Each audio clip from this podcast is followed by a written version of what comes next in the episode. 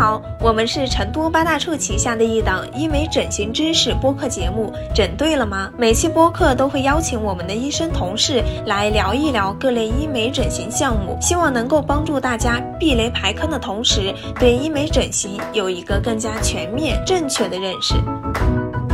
嗯，在我旁边呢，可能很多老朋友都很熟悉了。然后呢，我也跟我们的新朋友介绍一下吧。在我旁边的呢是西安交通大学医学硕士。成都八大处医疗美容医院微创科的周丽君医生，我们欢迎一下周老师，自己欢迎一下吧。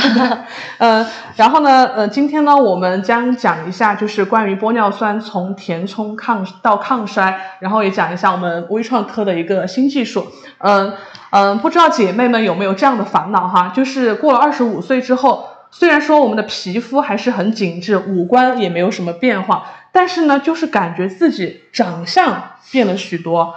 那为什么没明明没有变老，长相却发生了很大的变化呢？那是因为我们的面部老化哈，不单单是皮肤松弛造成的，还有我们面部软组织移位以及面部深面部韧带松弛的原因。而韧带和软组织的松弛呢，就会导致我们的面部轮廓发生一些变化，可能就会你会发现过二十五岁之后，呃，发现了自己的眉毛。下移了，或者说双眼皮不明显了，然后或者说有了一些双下巴之类的，那这些问题我们该如何去改善呢？今天我们将和周医生哈一起去解答一下这些问题。如果你有一些其他的想要探讨的医美问题，是本期播客没有涵盖到的，大家也可以在本期播客下方留言，或是在 show notes 中联系我们。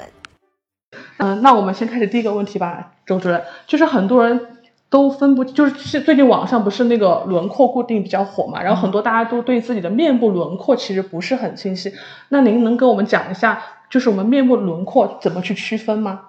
嗯，其实我们每一个求美者，首先要明白，我们的面部轮廓分为了外轮廓、内轮廓，包括我们的中轴中轴线。我们的外轮廓呢，一般指的是我们的发际线到我们的颞部，一直到我们的后面颊区，再到我们的下颌角，再到我们的下颌缘线，最后到了我们下颌这个位置。也就是所谓我们整个面部的外轮廓线，而内轮廓线呢，指的是从我们的眉弓到我们的颧弓高点，再到我们的唇部，最后还是到了我们下颌这个位置，嗯，这叫内轮廓线。而中轴线呢，所谓就是指的我们的额部、鼻部、唇部，一直到下颌。对，所以我们整个面部轮廓分为外轮廓、内轮廓和中轴线这几个方面。嗯，那我们面部轮廓刚刚有提到，就是过了二十五岁之后，其实慢慢的我们的面部轮廓会发生一些呃改变。那也就是比较明显的，我们的面部轮廓的衰老表现有哪些呢？其实我们大家都觉得面部轮廓最明显的是在哪儿？呃，一般来说，它一般多见于就说是我们现在的年轻人比较爱熬夜，又不去做一些比如说抗衰类的项目，嗯，那么这样不好的一个生活习惯，加上有一些先天性的因素，嗯，这样我们的面部轮廓就会出现一个衰老的状态。一般我们的面部轮廓它的一种表现是什么？一般见于我们的眉尾下垂。我们的眼睛双眼皮变成了单眼皮，还有就是我们的苹果肌出现了下移，那么相应的我们就会出现法令纹的加深，还有口角囊袋和木偶纹的加深。到最下面呢，我们可以看到我们的下颌缘线不够清晰了，所以对这些都包括在我们轮廓出现了一个松弛下垂的一种表现。啊，这些也是我们比较常见的一些衰老表现，是的，就是从眼睛啊，然后到我们的苹果肌、法令纹以及我们的下巴。嗯，那面对于这些，就是我们都知道，现其实现在医美项目比较多哈，抗衰项目也比较多。那比如说我们就是面部轮廓出现了这些衰老表现之后，有没有一个就是比较常见的我们常使用的一个抗衰方式呢？嗯，其实我觉得这种抗衰方式，我们要根据不同的年龄段和他面部皮肤松弛的状况，我们去决定。比如说，如果他是在二十五岁左右就出现了这种面部衰老的情况，我们完全可以根据一些，可以通过一些光电类的项目，比如说热玛吉啊或者超声炮呀这一类的项目去改善我们轻度的一些松弛下垂。但真正其实我们会发现，过了三十岁之后出现这种中度的松弛下垂的时候，我们需要的方。可能就要更加的加强一些，比如说我们需要去做去做一些微创上的一些治疗啊，比如说中面部的一些凹陷啊，是需要做少量填充的。那我们面部出现了中度松弛下垂的时候，我们可以通过一种支撑性强的材料，去让我们已经松弛下垂的组织起到一个提升复位的效果。而更严重的时候，可能就需要我们的外科手术，比如说像拉皮这样的手术，去解决我们重度的面部松弛下垂的问题了。嗯，那其实我就是至于网上它也比较火，就是有一个一条轮廓嘛，大家可能都想到轮廓固定，那就是嗯，轮廓固定就是跟您刚刚讲的那个，就比如说对我们面部轮廓进行一些呃填充提升，它是一个一个东西嘛。嗯，其实这样，我们把轮廓固定，它是一种理念，嗯，只是我们统称为它是一种抗衰的理念，但是它并不代表是一种技术，就是让我们大家知道，我们的轮廓出现了松弛下垂，可是技术上面每个每个医生其实他是都是不同的，而我们微创科有我们目前来说，我们八大处微创科有我们自己的三点扇形复位技术，就是我们针对于让松弛下垂的组织，通过一种技术能够让它。起到一个改善我们面部年轻化的这种一种技术，我觉得这两个是完全不同的。就是轮廓固定，它只是一种抗衰的一个理念，对对对，只是一种说法。对，但是我们可以通这个可以通过这种理念，然后医生根据自己的一些注射经验啊、临床经验去呃呃去呃覆盖相应的一些就是抗衰技术什么。对对对，那您刚刚提到我们八大处的那个三点扇形，嗯，三点扇形它也是注射填充的方式吗？可以具体的讲一下吗？应该是这样，嗯，呃，我向来都认为，我们玻尿酸可能在前几年，很多我们的求美者因为玻尿酸过量的填充，导致了这种蛮化的感觉，所以我们的求美者，包括现在的医生。至少我个人认为，我们不单纯用玻尿酸，只是用于面部的填充，用玻尿酸来打填充的时代其实已经过了。我们更希望是什么？采用通过这个产品的它的特性，通过它产品的这种支撑性，去解决它更能够解决更好的问题。比如我来给大家讲一下，就说是玻尿酸里头它有支撑性特别强的产品。嗯，那支撑性强就代表啥？代表它有支撑力，有支撑力，有硬硬性。那么我们如果利用这样的产品，达到我们。相应的一些部位和层次的话，就能够起到一个复位提升的效果。所以说，这个是产医生要运用好好的产品，应用到好的层次，完了以后就能达到一个特别好的效果。所以，求美者现在不要老去就说是害怕医生给你设计的时候，就是害怕玻尿酸的填充。其实这个时候，我们已经用，至少我个人已经用玻尿酸来打提升了，而不是用打填充了。嗯，填充的时代已经过了。就是说要打一个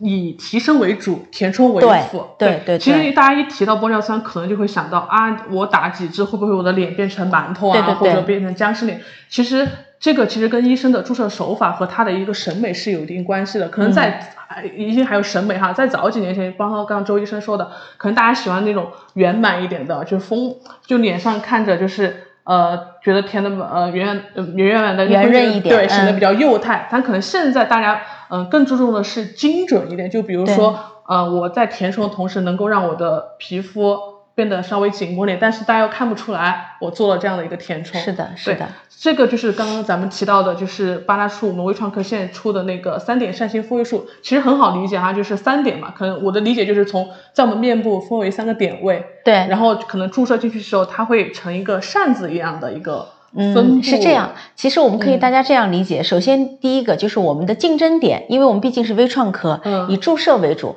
那我们的竞争点只有三个点，可是这个三个点的不同的不不同的定位，代表它能够解决不同层次的一些松弛下垂的问题。所以，比如说我们的第一个点会定在颧弓这个位置，它对它主要是进入进就是。选用支撑性强的材料，是一种拉线式的这种注射方式，能够通过拉线把我的松弛下垂的组织对往上提，完了又以点盖面，这样把我整个就是对包括眉尾、眼尾的这一部分，包括苹果肌这部分起一个上提的作用。而第二个点呢，是在我们后面颊的这个位置，这个位置它的竞争点也是同样是以扇形的这种方式，对以点盖面去解决我们的苹果肌。我们的法令纹包括口角的对松弛下垂的问题，而第三个点呢，我们是定在了下颌缘线的中点这个位置，它主要解决的是我们下颌缘的松弛下垂松弛下垂。和口角囊袋的问题，所以就说是它不同的点位解决的层次和面是不一样的，到最终就是我们从上大到下以一种阶梯式的方式，把我们的面部组织起了一个复位提升的效果。嗯，那就这样说，其实对于那种不是很能够接受线性提升术或者它轻度的一些松垂效果，又不想去做拉皮手术的人来说，这是一个不错的一个抗衰选择哈。嗯它可以通是的过填充的方式来去进行一个您刚说阶梯性的一个提升，因为刚才你讲过，就是它是每一个点都是往上提的，其实就感觉我就是在这里打了几个点，然后给你嗯把松弛的皮肤复位。嗯呃，要修改你刚才一个词儿，不是嗯填充的方式，提实际上曾经对我曾经提升的方式对提升的方式，嗯因为为什么一定要这个医生去理解这个产品，要把每一个产品的特性把控的特别的精准。嗯那么什么叫站位性提升和所谓的支撑性提升，这绝对是两个概念。对，所以可能给我们的求美者去讲这些的时候，求美者他不会认不会理解这个点，因为作为医生来说，一定要嗯选择这个产品特性的时候，就会明白我一定要选择的是支撑性提升，而不是站位性的提升。哦，对，好的，那感谢周老师给我们的理解哈。其实对于我概念的话，可能大家就是听起来可能会比较学术一点，但具体的话还是以医生面诊为主。嗯，我觉得这个点我可以给大家这样解释，嗯可能比如说很多人或者很多的医生在打这种。轮廓固定的时候，可能用到的支数，我们的求美者可以去，呃，有些医院或者有些机构可以看一下，嗯他们会用到什么？用到十支或者二十支这样的量，但是我们一般采用的量只有五到六支的量，所以这就是支撑性填充，呃，支性支撑性的提升和和站站位位性的提升升的区别区别。就是我们一定要采用最少的量，把这个产品的特性应用的特别好，注射在比较精准的层次，这样能够才能够让我们的面部起一个复位提升的效果，嗯而不是通过大量的玻尿酸去堆积性的把我的面部起一个提升。一定要少而精，对对让那个产品发挥最大的一个特性。是的，是的，这个对医生上面对层次的把控是非常非常重要的。行，所以一定要去正规的医院找专业的医生。好的，那我们先感谢周老师给我们科普的这几个，就是大家比较呃关注的一个问题啊。那现在我们开始回答网友的一个提问吧，感觉问题也刷的挺多的。呃，那我们先回答第一个问题哈，就是刚呃有一个网友提到，就是这个三点扇形复位术它的效果能够维持多久？其实嗯这个应该跟选择材料有关系吧？是的，嗯所有我们的这种呃所谓的三点扇形复位术，嗯我们在选择材料的时候，为什么？因为我们的求美者每个人的经济预算和期望值、满意度都是不一样的。可能在前期的时候，我们会建议你选择一款性价比、支撑性又强的材料来解决你的面部衰老的一个问题。嗯可是其实不同的产品，它的保持时间，包括它的支撑性嗯是完全不一样的。但是大概的保持时间是在我们一年到一年半左右的时间。啊，对，就是具体的维持时间，其实也要根据你个人体差异化以及你选择的材料和品牌来决定的，但大概是可以维持到一年左右的时间哈。嗯那我们回答啊，第二个是应该是您的粉丝了，说周医生好瘦好美，周医生确实是瘦瘦了瘦了不少哈。刚刚我们在直播前的时候已经讨论过这个问题了。好，那我们回答第二个问题，就是有网友问干皮有什么医美项目可以解决？干皮，我觉得干皮先首先打打这个中胚层的治疗吧。水光针，对，水光针对，这是最起码的对你皮肤表层的一个保养的问题。对，而且自己在家的话，也一定要把保湿工作做起来。其实，呃，虽然说医美项目能够就是有一些这种功效，但是还是后期的保养也是很重要的。对，是的，可以先去干皮嘛，最起码先去补补水。先去，补水。好，那我们接着回答下一个问题哈。呃呃，有网友提问，我在网上看到有提拉的那种埋线，这个有用吗？他这个网友应该提到的是我们的线性提升术。对，嗯、这个其实对我们面部松弛下垂也是有一定效果的，可能是说有的求美者呢，他比较害怕就是线性提升术的一个疼痛啊，或者一些恢复期，可能就不会不太会去选择。但如果说你呃又想去做这种提升，又不想去呃承受那个恢复期，或者说怕疼的话，就可以试试我们的这个三点扇形复位术，就试一下这种办法，也是一个不错的抗衰选择哈。那我们回答下一个问题。呃，有网友提问，面部轮廓包括哪些部位？呃，这个在节目的就是直播的开头我们有讲过，就是其实我们面部是分为外轮廓、内轮廓还有中轴线。其实大家不用去纠结，就是说我们呃，到底应该怎么去区分我们面部轮廓很细分？其实你只要是有什么问题，去找到医生去沟通，其实找到一个自己适合自己的一个解决方案就可以了哈。好，我们如果说还想了解我们就是面部轮廓怎么区分的话，可以看一下我们八大处这期的一个文章哈，也写的非常的详细。好，我们再回答下一个问题，好多是夸您的周老师，看都是粉丝。呃，还有这个网友提问，这个技术除了提升，还有填充的效果吗？嗯，我觉得我们还是，呃，那句老话，就说是什么时候我们都是要以提升为主，嗯，因为现在。呃，填充我们要看每个人的情况而去定。如果说你在做这个项目之之前，我们在面诊的过程中发现你伴有这种凹陷面部凹陷。面颊凹陷、苹果肌凹陷的时候，那时候是需要去做填充。但是你在做完提升之后，再去改善填充，这样你用的量就会少，这样你就会呈现出一个特别自然的状态。所以就说是这个问题是需要我们当面去面诊，去告诉你是否需要做一些填充项目。如果要做填充的话，我们在这个过程当中有一个先先先做什么，后做什么的一个先后顺序。对，是的。对，好，还有一个说好久没看到周妈的直播了。啊，能降临周妈的应该一般都是老顾客。好，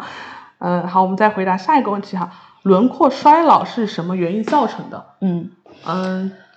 其实轮廓衰老，我们就可以这样通俗认为，就是面部衰老到底是怎么样的一个过程？就是我们大家要知道，我们面部主要分为五个层次，主要分我们的皮肤、皮下组织、SMAS 层，呃，这个肌肉，包括我们的深层脂肪，还有就是到了我们的骨头。我们这五个层次，它其实在我们整个面部衰老的过程中是都会发生衰老的。对，比如说在我们的眶骨和我们的上颌骨是最容易发生这种骨性退化、吸收的，也就是会发生一个萎缩。我们会发现，越到一定年龄段之后，你的眶骨会变得越来越大，那么你就相应的会出现一些泪沟啊、黑眼圈呀、上睑凹陷呀、皮肤松弛这样的情况。而我们随着年龄段也会出现上颌骨的一个吸收，会发现越到一定年龄段之后，你的鼻唇沟、鼻基底会越来越深，鼻唇沟会越来越深。当然，鼻唇沟形成的原因是多方面原因所造成的，而你的嘴巴会显得越来越凸，所以这个就是骨性的一个衰老。而我们在面部衰老过程中，我们的深层脂肪是要吸收的，也就是会发现苹果肌年轻的时候很饱满，对，随着年龄段之后它会出现松弛下移，对，也有容量的缺失，这是深层脂肪的一个萎缩。而对于韧带呢，我们大家可以这样想，韧带其实就是一个橡皮筋儿，在我们年轻的时候，弹力有弹力非常足，对，是的。随着衰老之后，我们的这个。韧带都会变成一个对越来越减弱，越来越松。那么相应的浅层脂肪就会出现下垂。对对对，是的。那皮肤出现的衰老是什么？毛孔粗大、色斑的形成、皮脂越来越薄，对不对？皱纹的形成，这些其实面部轮廓衰老，我们可以认为是什么？主要是一个深层的衰。衰老的一种表现，也就是说我们在 SMAS 层一直到我们的深层脂肪到肌肉，一直到我们的骨骼衰老的一种表现。而皮肤的呢，它是一种浅层的衰老。对，嗯，好，那我们再接着回答下一个问题哈。嗯，有网友问，三点扇形复位术是不是八大处的专利，还是什么？因为现在网上资料好少。嗯嗯，对，它是我们就是八大处微创科提出来的一个专利技术哈。对对对，是的，因为我们是选择了，首先第一点，三点扇形复位术，它是一种微创的方式，只是在面部通过了三个点，对，以点带线，以线盖面的这种方式去做了一个面部提升。它只是通过我们这么多年的临床经验，用最少的支撑性的。的材料来解决了我们面部松弛下垂的一个问题，对，所以它只是我们微创科自己提到的一个技术，可能目前来说在网上是搜不到的。我们会尽量在网上多发布一些相关的资料给求美者看哈。好，呃，我们再回来下一个问题。呃，每个面部轮廓衰老的解决方案都不一样吧，周医生？这个肯定是不一样的。对，是的。因为而且每个人，比如说你有泪沟，我也有泪沟，但是可能我们两个人泪沟解决的方案都不一样，因为有个体差异化这样的一个存在。嗯，三点扇形复位术的流程是什么？好好奇哦，他可能是想问，呃，怎么去做吧？具体可能会不会跟常规的一些微创注射有什么区别？嗯，其实微创注射大家都知道，它是一种午餐式的美容。我可以这样给大家总结三点扇形复位术：第一个，只是通过三个小的针眼去解决了面部松弛下垂的问题，它几乎是没有恢复期的，也没有明显的肿胀期。所以对于我们的求美者来说，就说是它创伤又小，完了又能解决一些轻度到中度面部松垂的问题。如果真的很严重的这种中度或者重度的，伴有其他明显的一种松垂状态的话，可能通过这种技术它是没有办法完全解决的。对，具体还是要看你面部松垂的一个程度和情况来定。然后还有一个，好，我们接着回答下一个问题哈。嗯，判断面部的折叠度高不高，是不是就看外轮廓减去内轮廓的面积大不大？外轮廓减去内轮廓的面积大不大？这个问题问的还还有一点深度啊，不是有一点深度？他问的这个话，其实呃，折叠度高不高？其实我们大家可以这样去想。呃，我们其实和西方人，我们刚才还在讨论这个问题。东方人和西方人的面相其实我们真的是骨相完全不同的。嗯，我们会发现，呃，他们西方人的骨相的折叠度非常的高，对，该高的高，该凹的凹，而且他们的留白区域非常的少。对，而我们这个东方人的亚洲人会发现，我们的骨相真的弱于西方人，所以我们的留白区域会非常的多。那么我们如何让我们的脸看着更加的幼态或者更加的年轻？我们可能更能做到的是让我们的外侧比内侧更大，嗯，上面比下面的比例更更协调。就比如说外大内小，上大下小这样一个协调的比例，会让我们看着更加的年轻或者更加的幼态。对，那刚刚您提到我们东方和西方其实骨相是有很大的区别的，那我们就东方的面相会不会比较抗老一点？嗯，应该是这样。呃，我们的亚洲亚洲人，我们主要是站在了皮相好，皮相好的情况下，也就是面部容容量多的情况下，它容易抗衰，对不对？对。但是呃，这个东呃西方人呢，他站的骨相好，骨相好，你就会发现他在年轻的时候非常的好看，但是他到老了的时候，他软组织衰退，衰老会非常明显。对，是的。总算也有个优点吧。嗯。面部轮廓可以通过打针解决吗？实在不想开刀，其实我们今天一直讨论的都是如何通过微创注射的方式来去改变我们的面部轮廓，哪怕是形状也好，还是你的一些衰老的表现也好，其实都是可以通过微创注射的方式。只是说，当然如果说你的面部轮廓的衰老程度比较严重，或者伴有一些骨骼性的话，这个时候还是会要建议去做手术，或者结合一些其他的呃医美项目来去联合的进行这样的一个治疗哈。嗯，还有一个。接着问一个问题，就是什么样的年纪比较适合做这个项目呢？应该指的是三点扇形复位术吧？这个应该没有年龄限制，而是根据你的面部的一个衰老的情况来决定。就是刚周主任有提到，就是轻度到中度的一个松弛衰衰老，其实就可以去呃尝试一下我们这个三点扇形复位术。好，再会着下一个问题，轮廓固定是怎么做的？嗯。这个宝宝应该是刚来的哈，其实，在直播的开始我们有讲过，其实轮廓固定它是一个抗衰理念，至于它怎么做，其实跟每个医生的习惯是有不同的。比如说这个医生他可能喜欢通过呃光电的方式啊，可能这个医生就喜欢通过注射填充的方式，而且就是要根据医生的一个习惯来的哈，没有说具体的非要通过什么样的方式来达到轮廓固定。好，医生到底是负责哪个科？我们周老师是我们成都八大处微创美容科的主任，然后也是副主任医师。如果想要挂周老师的号的话，可以在我们官方公众号还有小程序上去搜索周丽君医生，就可以挂号了哈。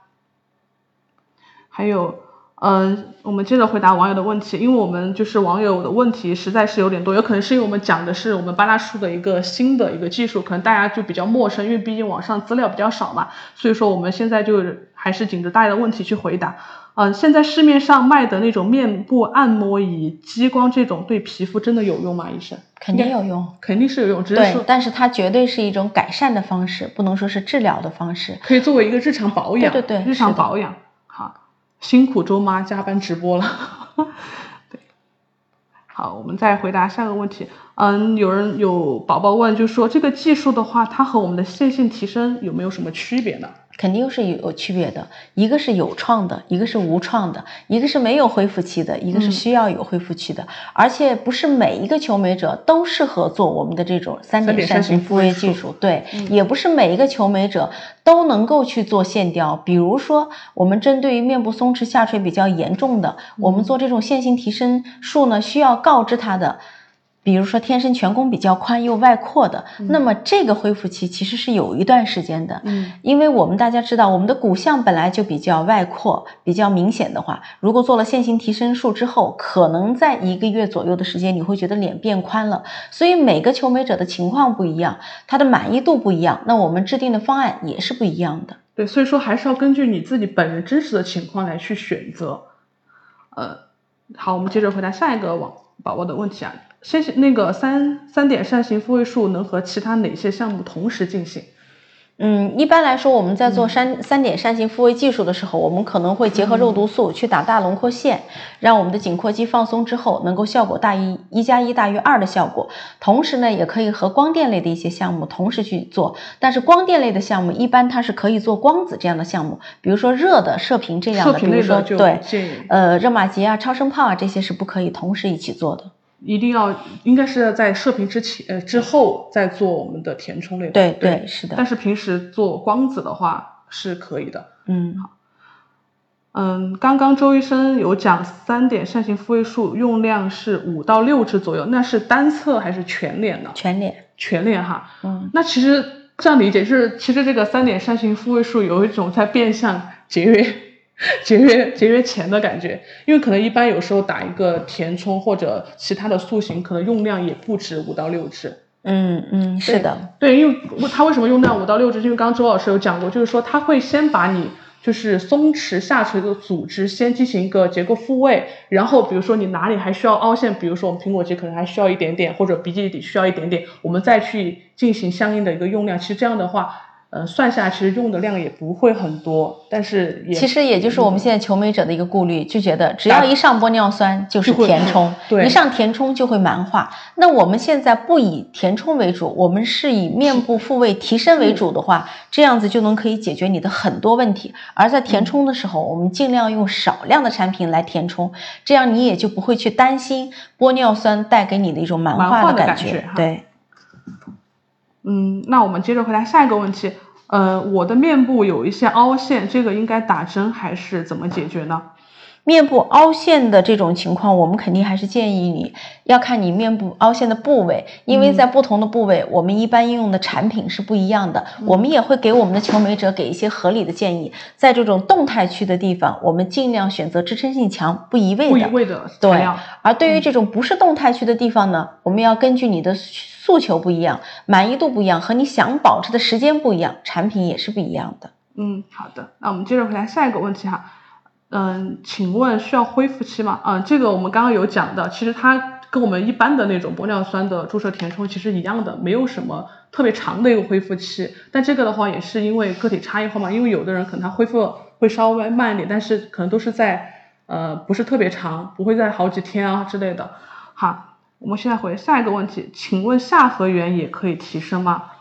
呃，可以在整个提升的过程当中，我们的下颌缘会有所改善，肯定会做到一些提升的。对，而且刚刚周医生有讲到，我的第三个点，我们的第三个点主要解决的是对木偶纹、口角囊袋和下颌缘的问题。而且刚刚周医生有提到，就是我们也可以结合注射一些呃那个下颌缘提升针，去配合着我们这个技术一起去进行，像我应该会一加一大于二的效果哈。嗯，下一个问题就是射频的效果好还是扇形复位术的效果更好？射频它应该指的是超声炮、热玛吉类的。我觉得这个我们就要根据面部情况了。嗯，呃，比如说你觉得你的面部状态还好，我是以这种保养的方式，那我们就可以选择射频类的项目，因为你的面部本来松弛的就不是很严重，就没有必要去做这种呃所谓的轮廓提升技术。而说是你的面部松弛的确实比较明显了，那做射频它达不到你预期效果的时候，那可能就要采用这种。轮廓提升的方法去解决你的面部的问题。嗯，好的。嗯，请问备孕期间可以做这个项目吗？备孕期间是可以做的。嗯，可以做的。好，我们再回来下一个问题。韩式三点定位和三点扇形定位有什么关联吗？韩式，韩式三点定位，这个我还没听过。他这个韩式，他会不会以为就是这个韩式三点定位是双眼皮之类的？啊，是啊，还是三点定位那个三眼皮双眼皮术吧？双眼皮术，我们这个是主要是打面部轮廓的哈。好，呃，要几支？这个呃有讲过，就是五到六支的量，但具体的话还是要根据你自己的面部情况来决定哈。反正至少大概是需要五到六支，具体以面诊为主。呃，面颊凹陷真的看起来很刻薄，真的很想做。它确实啊，只要是面部比较瘦且凹的，会给人一种那种尖酸，就就不是尖酸，就刻薄，就不是很容易接近的那种感觉。这个时候啊，其实可以去做一些呃提升加填充的方式，去弱化一下我们的这种比较凶的这种感觉。好，面部衰老和面部轮廓衰老有什么区别吗？没有什么区别，其实他们就是讲的也比较详细，都是从深层慢慢的，然后浅层它都会有不同的衰老背，而且我们每个人的衰老它都不是单一的表现，都是多种的表现。因为现在说实话，大家就是特别是年轻人，其实说实话生活习惯也也不是很好，然后大家其实可能呃以前就觉得呃可能我顶多有个泪沟，现在可能我还有黑眼圈，还有眼袋，其实所以说我们的衰老它不是单一的表现的。如果你有一些其他的想要探讨的医美问题，是本期播客没有涵盖到的，大家也可以在本期播客下方留言，或是在 show notes 中联系我们。好，呃，有没有什么办法可以提前预防面部轮廓出现衰老？应该是指日常生活当中，或者有没有什么办法可以预防衰老的一个？我觉得预防衰老，这就是每个人个人观念的问题了。嗯，呃，我老给我的求美者说，面部衰老出现松弛下垂，主要的原因是因为什么？是因为我们的面部的不同层次出现了大量的胶原蛋白的流失。对，如果你想抗衰的话，你完全可以在就说是不管采用光电类的项目，还是采用直接注射这种胶原蛋白的这种方式，都能够去解决或者预防性的呃改善我们面部衰老的这种情况。对，其实要改善，主要是要看你有没有抗衰的这个理念和意识。只要有的话，其实都能去。虽然我没有办法阻止，但是可以延缓。好，对，周医生真的很有气质，像贵妇。您看，全都是夸您的，为什么没有一个夸我的？好，我们下一个问题：双下巴算不算面部轮廓衰老？算。它其实也是，只是说它算我们轮廓衰老表现之一。当然，我们双下巴分为好几种情况，比如说你是因为肥胖导致的这种 双下巴，那叫脂肪堆积的。对，你如果说是因为面部松弛下垂导致的双下巴，或者下颌缘不清晰，这是因为面部衰老所造成的。那不管什么样的问题，都要有相应的一种解决方案。你比如说你的双下巴很明显脂肪堆积的，那可能真的是需要吸脂了，这样才能够解决。对，嗯。有个网友问周妈能不能出个栏目，要么就教大家护肤，要么就看明星的脸，她保准七七不落。啊，周医生可以考虑一下，让您出个栏目，就是要么教大家护肤，要么就是看那个明星的脸，可能想看哪些明星督过什么项目。啊，这个可能我们是没有办法说的啊，这个可能牵扯到个人隐私问题，对，我们可以偷偷的说。但是说这个出那个护肤栏目，这个我们可以。考虑一下，考虑一下，可以呃后面让周周主任给大家出一期关于护肤类的一个科普视频。啊，周主任好美，呃都是夸您的，我们再别夸了哈，我们时间有限，我们现在直播已经进行到一半了，我们大家有什么问题尽量在我们的评论区去刷，我们尽量去回把大家每一个问题都回答一下哈。嗯，我们再回答。现在有一个网友他提问：如果竞争口都是同一个的话，那会不会打完痕迹很重，对皮肤伤害很大？不会的，因为我们采用的这种竞争口都是非常小的，可能还没有小米粒那么大，所以这一点是不需要担心的。而且我们的竞争口在六个小时以后就可以呃正常的洗脸化妆了，洗脸护肤了哈。对，它它应该，但是应该是因为您说那个三个点就是不停的这样去。呃，对，我们只用呃三个点，每一个点只用一个很小很小的针眼就 OK 了，就 OK 了。对，好，嗯，还有这个宝宝提问，他说网上说维 C 可以抗衰，到底有没有用维 C，好像最近维 C 好像还挺火的。VC 和维 E 都可以抗衰呀。对，其实都可以，只是说它可以延，但是比如说你，它只能起到一个抗衰预防的作用，或者如果说你脸上已经出现了一些衰老的表现，它是没有办法去改善的，它只能说去预防，就像我们平时做那个补水保湿一样的一个一个意思哈。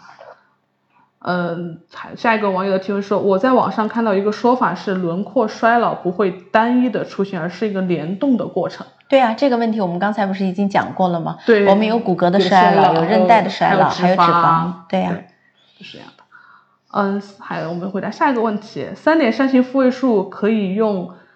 一些呃新型的材料嘛？比如说像含聚左旋乳酸之类的。像艾薇兰或者伊颜氏这种可以打吗？可以的，可以的哈。但是医生在设计方案的时候，一定要有一个合理的抗衰方案，嗯，绝对不是单纯性的用一个产品来解决你的面部问题。你如果想做抗衰，我向来都跟我的求美者说，抗衰它是一个长久的道路，不是靠你一天去做就能够达到的。而你要想一天去做达到之后，你想维持这个效果，还是需要有很多很多后面的产品来保驾护航的。而且你术后的一个护理也是比较重要，非常重要。做完这个抗衰之后，你还是天天熬夜，就是那肯定你的效果维持时间也不会像那种后好好保养的求美者那么的好。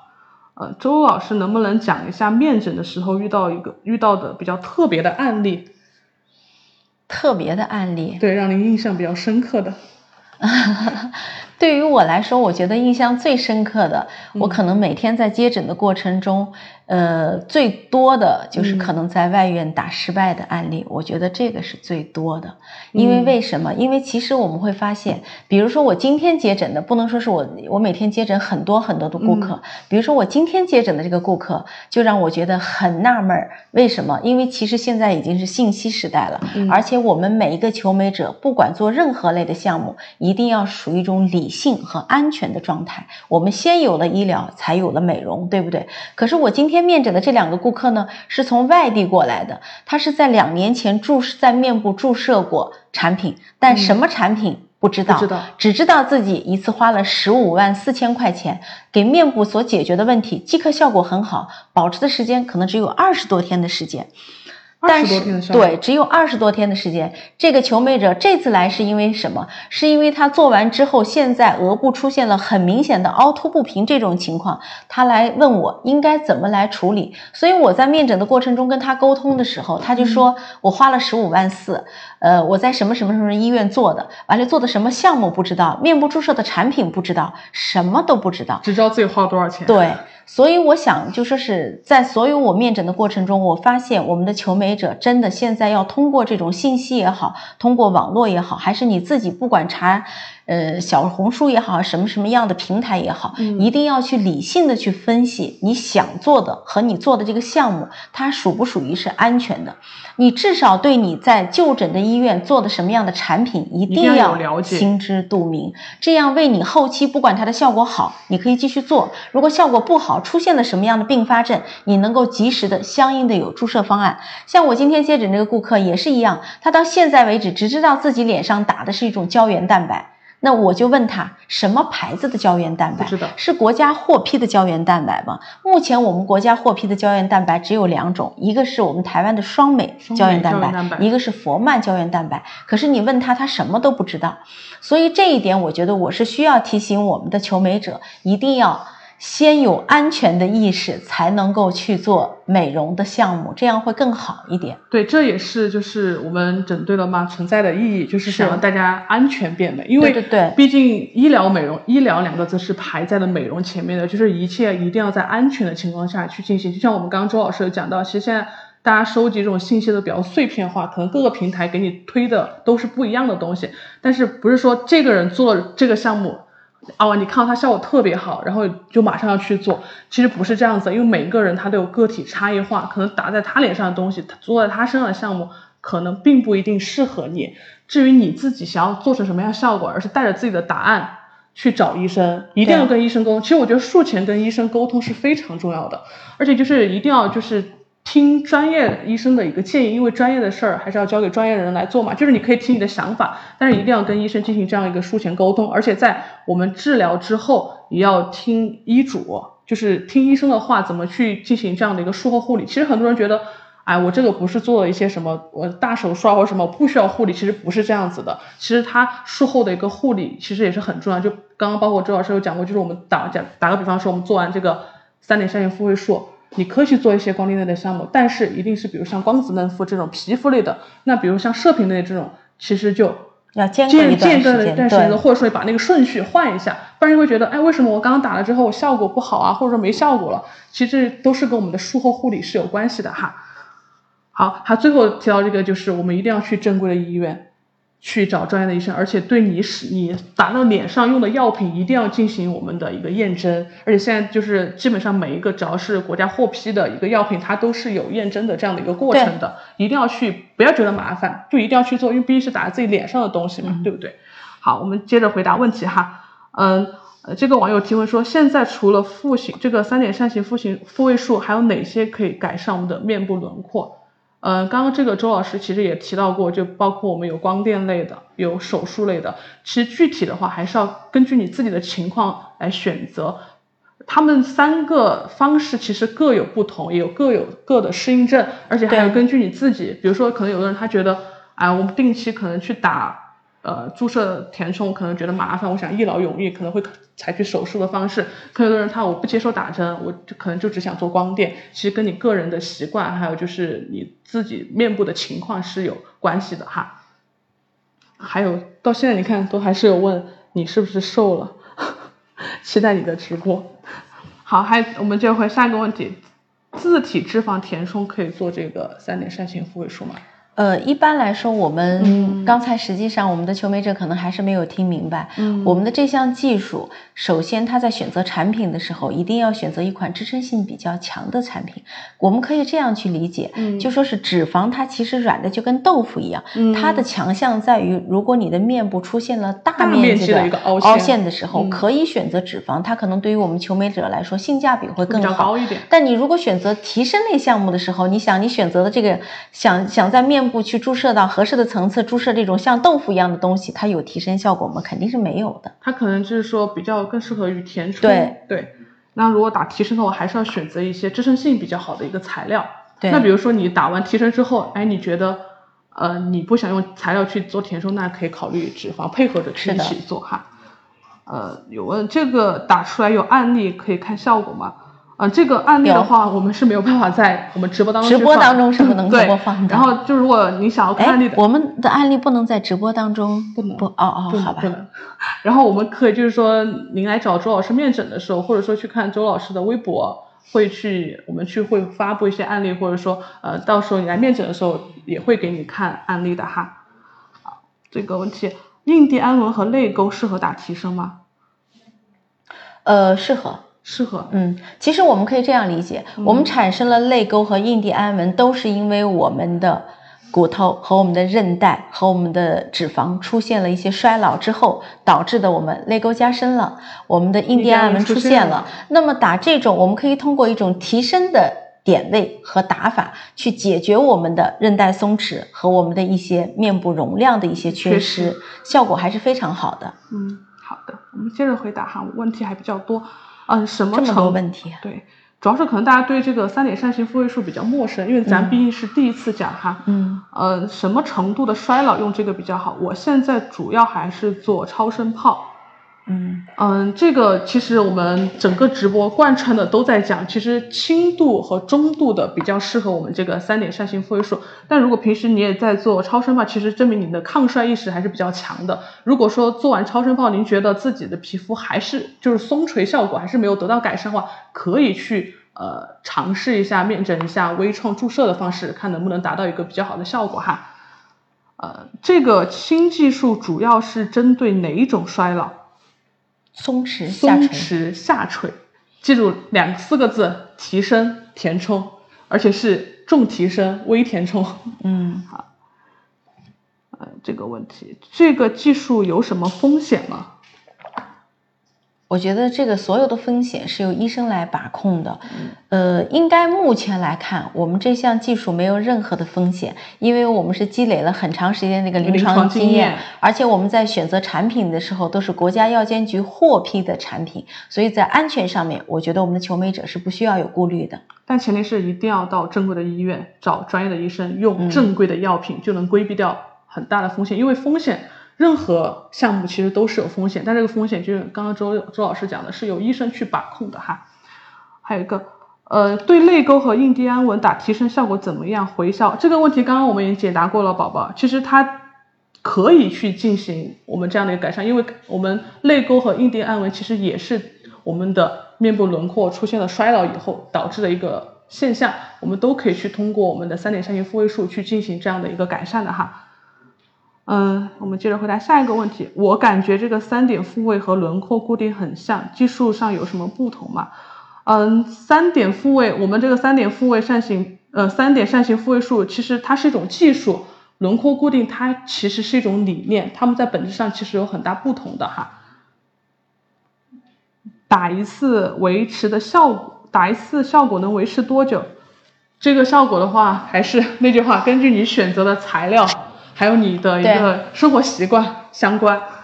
但至少是能够维持到一年左右的时间。嗯，医生可以讲讲这个三点扇形复位术和其他的轮廓固定有什么不一样吗？因为现在网上其实有很多就是轮廓固定的一些包装啊，还有营销。大家可以认为它是一样吧，就说每个医生不是不是不是，就是我们的轮廓固定，它是一个理念。到现在我们求美者还没有明白为什么叫了个轮廓固定，是因为我们大家好理解。我们的轮廓最主要是改善的是外轮廓，知道吗？轮廓固定它是一种理念，认为我们一种抗衰技术，也就是把我们这些松弛下垂的组织给你提升起来。而我们的这种技术呢，它是什么？它是积累于我们这么多年一个注射的经验，选择的产品上面选择了一些。支撑性强的产品，我们所能够解决的问题是，同样也是松弛下垂的问题。但我们给我们的求美者带来的是什么？首先，第一点，它的创伤性非常小；第二点呢，是它的能够通过少量的一些产品就能够解决一些问题。它不是那种大量的堆积，比如说我们原来求美者听过的高颅顶。对吧？嗯，就是这样的，它是通过三十支甚至五十支的玻尿酸才能够解决的问题。那这些项目会给我们的求美者后期带来很多很多的问题，也就是相应的一些并发症。但是我们是基于什么？基于用的少量、最少量的这种产品，选择了它的特殊性，注射在了相应比较好的层次。就是最适应的层次，能够让它的复位起到一个很好的效果，这个时候才能达到一个顾客的满意度。那我们顾客为什么会更加愿意接受这样的技术呢？是因为我们其实这个技术在整整个在我们微创科已经打了很长时间，我们几乎百分之九十的顾客，九十以上的顾客的满意度是非常高的。他们认为，他们通过这种技术的注射之后，没有把他的脸。打的蛮化，反倒把它松弛下垂的组织给到起到一个复位提升的效果，没有让他感觉到注射了玻尿酸之后，让他的脸出现了一种僵硬或者不自然的这种情况。我们只是把它的比例做了一个调整，角度做了一个调整，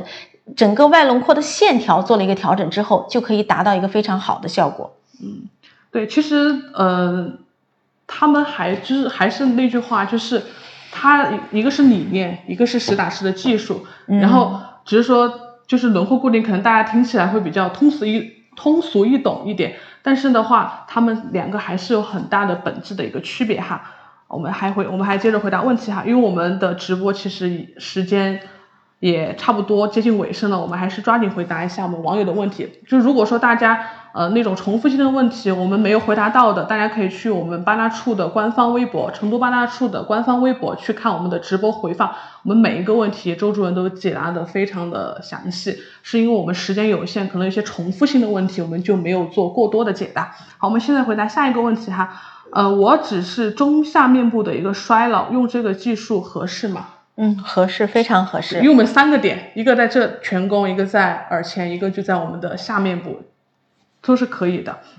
呃，我们今天其实主要是讲我们八大处微创科的一个新的一个注射技术，叫三点扇形复位术。它其实就是通过我们一些支撑性比较强的玻尿酸，在我们的面部注射三个点位，然后根据不同的衰老情况去呃进行这样的一个呃剂量的把控，还有部位的一个注射，然后进而达到一个提升。一个抗衰的效果，然后呢，它其实和我们的最近网上特别火的轮廓固定是有很大的区别的。轮廓固定呢，它是一个呃比较火的一个抗衰理念，而且我们但我们的那个三点三型复位技术呢，它是经过我们微创科医生很很长的一个临床实践总结出来的一个新的注射技术。这个注射技术呢，可能给那些呃又不想做手术啊，又呃不想去呃做线性提升术的一些求美者，可能提供一个更好的一个。新型的一个抗衰选择，但它并不是唯一可以选择的，因为我们毕竟我们现在抗衰项目有很多。那这个项目呢，可能它优势就在于它的创伤面比较小，然后它所使用的材料不会很多，可能就是五到六支的一个量。还有呢，它的恢复期也不会特别长。我们现在的医美材料也比较多，填充材料比较多。嗯，其实这个三点扇形复位术它没有说非固定一定要打某一种材料，嗯，只是说我们。要把每个材料的最大的一个特性发挥到它的最大化，就是说可能呃选择什么样的一个材料呢？要根据医生的选择，还有你的经济预算，还有你想达到的一个什么样的效果去选择的。呃，技术是技术，然后医生产品，然后至于选择什么，又交给你自己的预算，还有包括医生去给你选择。好，今天呢就是我们所有就是关于我们三点三型呃复位术的一个科普了。然后最后还是那句老生常谈的话。就是现在医美，其实大家可以看到，每年新闻上都有很多因为注射啊、手术啊导致就是并发症的案子不少，所以说大家一定要去正规的医院寻找正专业的医生去进行我们相关的一些医美治疗。好啦，今天我们的直播就到这里喽，拜拜。